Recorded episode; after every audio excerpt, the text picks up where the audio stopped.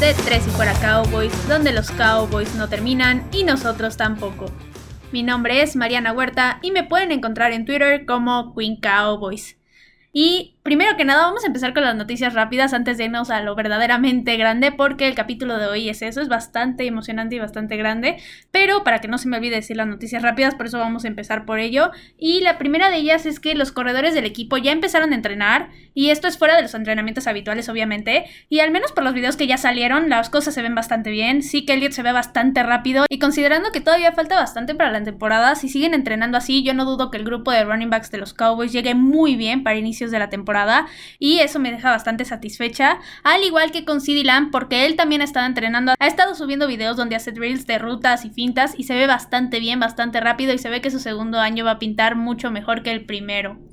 Y pues esas fueron todas las noticias rápidas y ahora sí vamos a pasar al tema de hoy que como les dije es bastante grande y un tema muy importante para los Cowboys y es que por fin por fin parecía cada vez más lejano, pero llegó el día y los Cowboys no nos decepcionaron absolutamente a nadie ya que ayer el equipo llegó a un acuerdo con Dak Prescott para que sea los siguientes cuatro años el coreback de la franquicia. Así es, por fin se logró un acuerdo a largo plazo de los Cowboys con Dak Prescott. Se veía muy difícil que si sí habían hablado, que si no habían hablado, que si ya habían llegado a unos buenos términos, que si estaba avanzando la negociación. La verdad, nos decían y nos decían cosas y no nos apuntaban para ningún lado, pero ahora sí hay acciones y ayer lunes 8 de marzo ya llegaron a un acuerdo y al fin puedo decir esto en voz alta y si es una gran noticia para el equipo, como les dije, porque los Cowboys, número uno, no se van a quedar sin coreback, lo cual es un alivio. Y número dos, no solamente van a tener un coreback, sino que 100% segura les puedo decir que en este momento tienen a uno de los 10 mejores mariscales de campo de toda la liga, lo cual deja al equipo en muy buen aspecto, al menos ofensivamente hablando. Ahora, yo sí, sí estoy muy feliz, la verdad, no les voy a mentir ni les voy a esconder mi felicidad. Pero antes de pasar a realmente el análisis del contrato y de mi opinión como tal, vamos a ver todas las condiciones del contrato y también cómo se posiciona Dak Prescott frente a otros corebacks con respecto única y exclusivamente al dinero que le están pagando, ya que sí, sí fue un contrato bastante oneroso. Entonces, empezando por ahí, el contrato de Dak Prescott es por 4 años y 160 millones de dólares. Tiene 126 millones garantizados y el trato puede subir hasta un valor de 164 millones de dólares. Este contrato le va a incluir a Dak Prescott un bono por firmar de 66 millones de dólares y los primeros 3 años el promedio de lo que más o menos le va a estar pagando el equipo son 42 millones de dólares, aunque si literalmente dividimos los 160 entre los 4 años son 40 millones de dólares. Ahora, este primer año, Dak Prescott va a estar percibiendo 75 millones de dólares por el bono del que ya hablamos, que es por firmar de 66 millones, lo cual es lo más que se le ha pagado a un jugador en su primer año de contrato en la historia de la NFL. Por lo tanto, es un contrato histórico, al menos hasta este momento. Ahora, este contrato incluye dos cláusulas. Primero, la de no trade. Esta cláusula aplica cuando el equipo, digamos, quiere cambiar a un jugador. Si este jugador tiene la cláusula, él puede decidir a dónde son sus destinos. No lo pueden mandar a donde sea. Y si llega un trade, él puede rechazarlo y decir, no, no me voy del equipo. Y también incluye la cláusula de no tag, que como su nombre lo dice, es para no etiquetarlo. Ahora, no solamente cuando hablamos de un contrato es qué tanto le van a pagar al jugador, en este caso a Dak Prescott, sino también cuánto va a ser el impacto en el salary cap del equipo. Y al menos en este primer año, el impacto va a ser de 22.2 millones de dólares. Y suponiendo que el salary cap se quede en los 185 millones que fue el año anterior, que es lo que ha sonado mucho, que se va a quedar ahí, entonces esto implicaría un 12% de salary cap, lo cual es bastante bueno. Se esperaba que fuera mucho más y la verdad es que esto no es nada comparado con los 37.7 millones de etiqueta franquicia y estos 22.2 millones que serían el impacto salarial prácticamente no van a ahogar al equipo, sino al contrario, le va a dejar un espacio para renovar a otros agentes libres importantes, dígase Aldon Smith, por ejemplo, y también para poder llenar los huecos en la defensiva, que son muchos y que el equipo realmente necesita llenarlos ya, y esa es la necesidad más grande y la más urgente.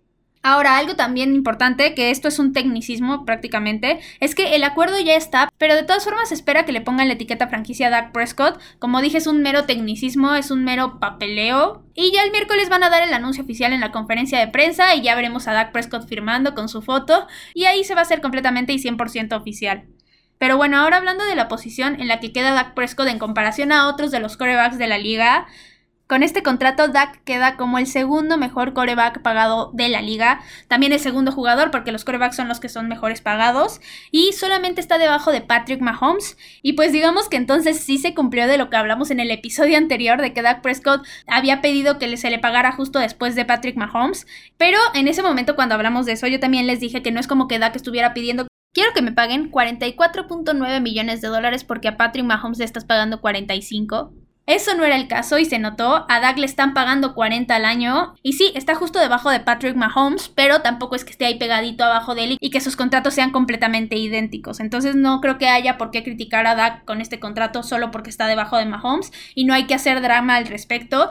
Y también sobre todo porque el mercado cambia muy rápido en la NFL y sobre todo en la parte de los corebacks crece muy rápido y de mí se van a estar acordando cuando vean tal vez a un Josh Allen o a un Kyler Murray que le terminen pagando más que Dak Prescott cuando los tengan que renovar, porque así es como ocurre en la NFL. Los salarios van creciendo y cada vez se van haciendo más grandes porque los contratos de televisión se van haciendo más grandes.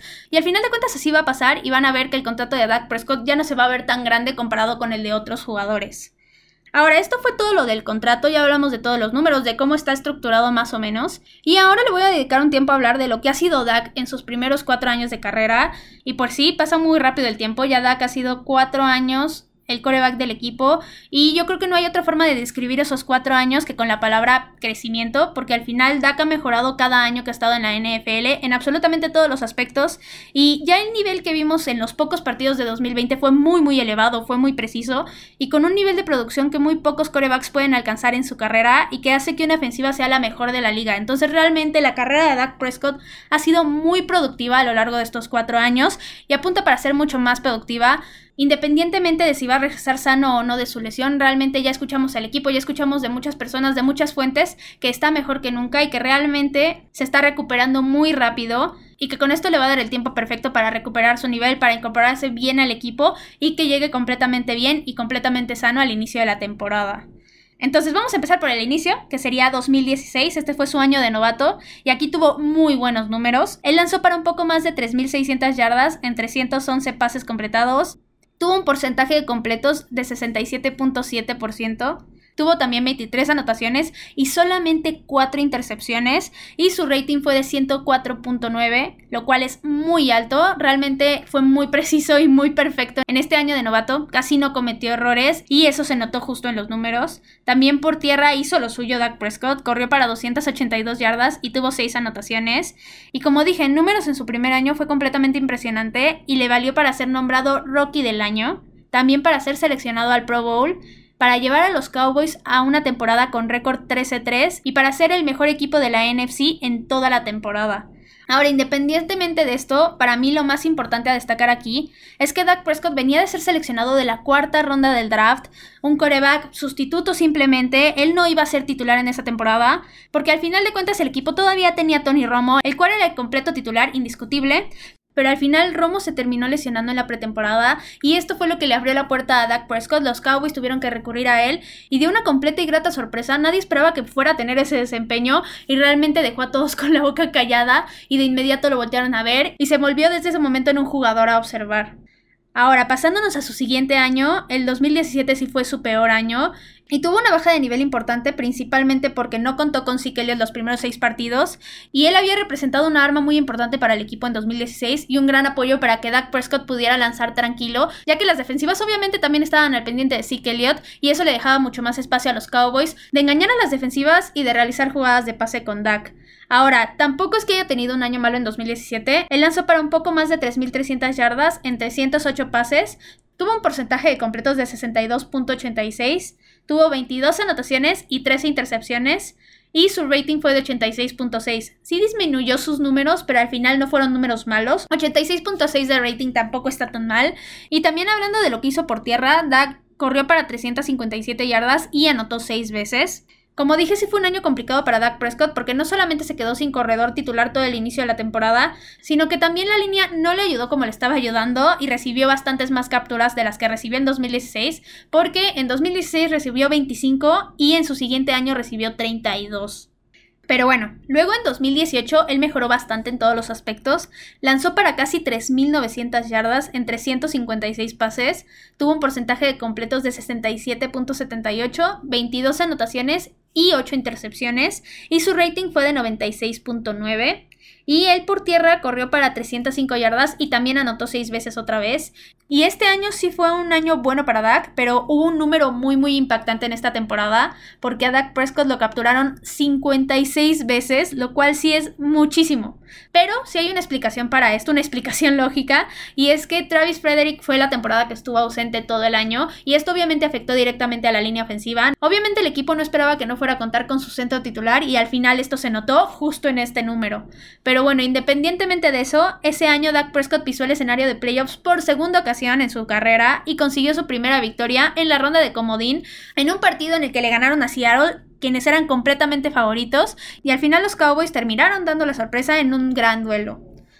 Ahora, en 2019, Dak Prescott tuvo su mejor año y digamos año completo, porque yo estoy convencida de que 2020 iba a ser su mejor año si lo hubiera podido terminar, pero dejando esto de lado, sí 2019 tuvo unos números impresionantes, lanzó para un poco más de 4.900 yardas en 388 pases, tuvo un porcentaje de completos de 65.1, que sí fue un poco inferior a lo que había tenido en otras temporadas, pero aún así es un buen porcentaje. También tuvo 32 touchdowns y 11 intercepciones, y por tierra tuvo 277 yardas y 3 touchdowns. Ahora, como dije, fue un gran año para Dak, pero lamentablemente no pudo mostrar esto en postemporada porque el equipo no terminó clasificando.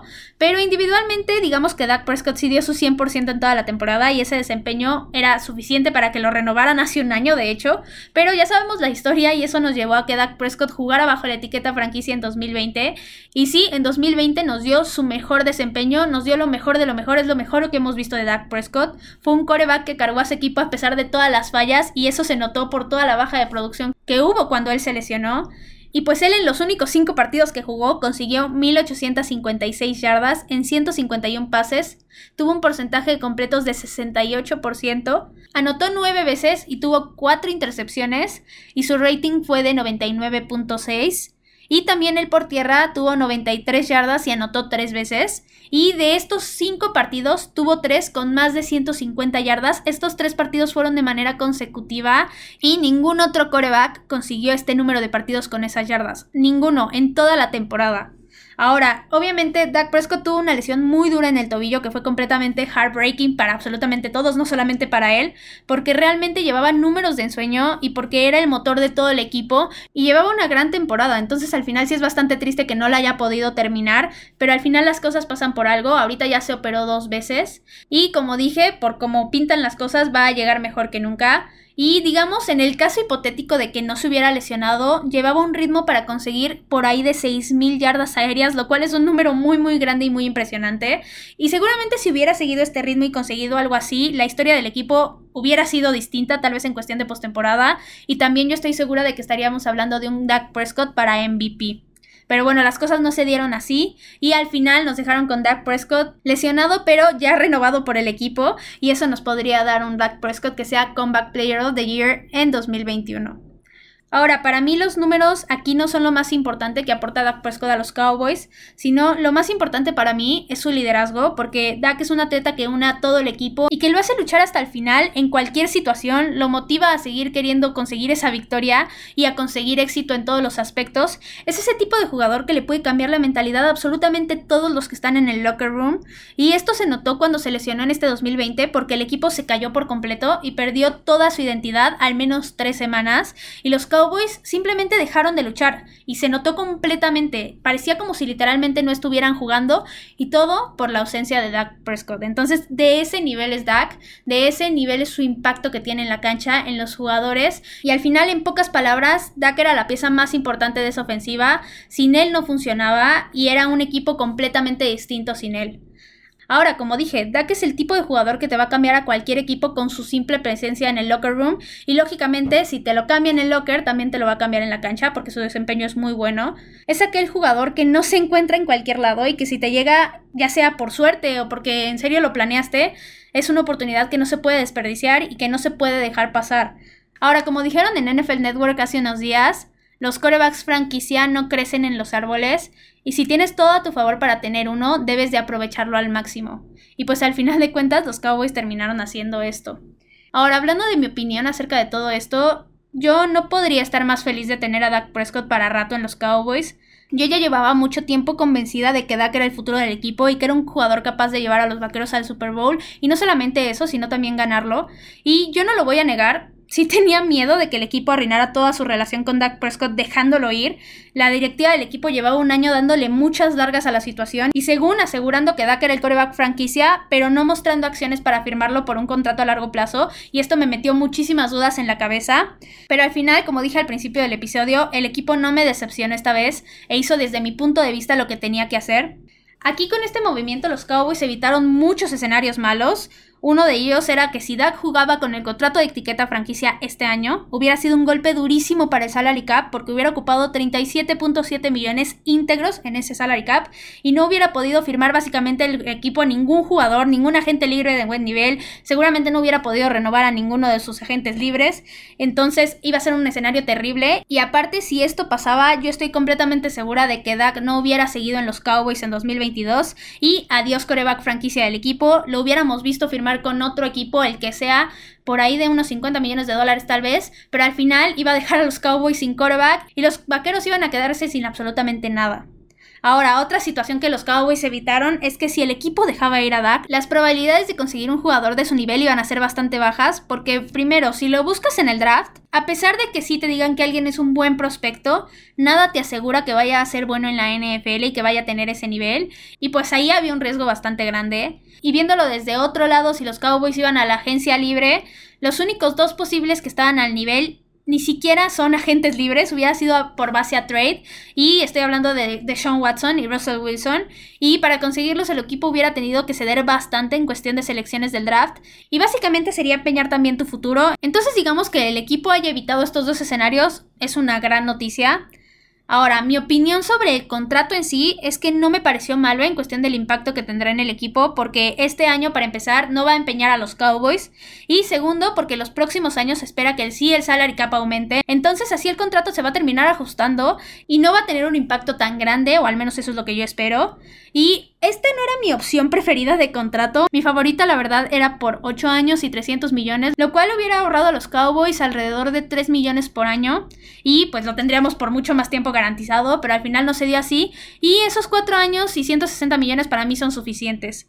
Ahora, por último, ¿considero yo que Dak Prescott se merece un contrato de ese tamaño? Por supuesto que sí. Toda su carrera ha demostrado su valor como jugador y quien aún no esté convencido de eso, en serio, vaya a ver sus videos, sus estadísticas y su crecimiento en general en su carrera, porque es un jugador que sí, ha crecido muchísimo como coreback, pero también ha crecido mucho como atleta y como persona, y yo no creo que haya alcanzado su techo aún, sino que aún le falta bastante. Es un jugador que tiene mucha ambición, pero también es un jugador que ha demostrado tener humildad, y esos son dos ingredientes muy importantes para que un coreback pueda liderar un equipo al trofeo Lombardi.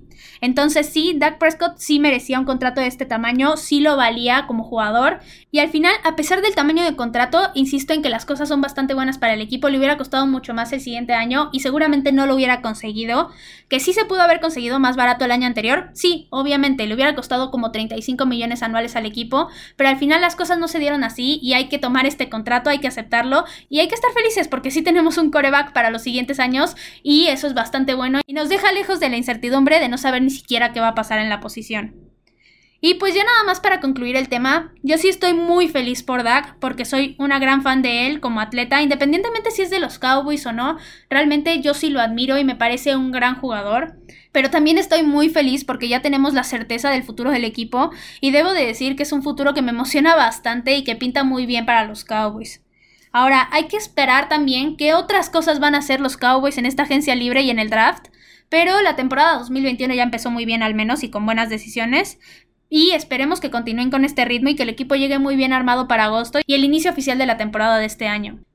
Todavía falta mucho de este offseason, falta toda la agencia libre, falta el draft, obviamente. Yo todavía insisto que la liga nos va a dejar muchas sorpresas en esta semana y en la que sigue, y obviamente ya cuando empiece la agencia libre. Entonces hay que estar muy al pendientes y esperar que los Cowboys solamente hagan lo mejor con el equipo y que tomen buenas decisiones. Y pues bueno, esto fue todo por el capítulo de hoy. Recuerden que me pueden encontrar en Twitter en arroba Queen Cowboys y en arroba tres y fuera Cowboys. Ya saben, cualquier duda, pregunta, comentario, lo que sea que necesiten, me lo pueden dejar ahí en Twitter. También recuerden que si les gustan los episodios, recomiéndelos con quien ustedes gusten. Cuídense mucho y esperen mucho más contenido porque los Cowboys no terminan y nosotros tampoco. Tres y fuera, Cowboys. Hola, soy Rudy Jacinto, creador de Tres y Fuera. Si te gustó el programa de hoy, suscríbete a este y otros podcasts de la familia Tres y Fuera. Tres y Fuera NFL, Tres y Fuera Fútbol, Tres y Fuera de tu equipo favorito y claro, el canal de Tres y Fuera YouTube con videos todos los días. Porque si tu equipo existe, Tres y Fuera lo cubre.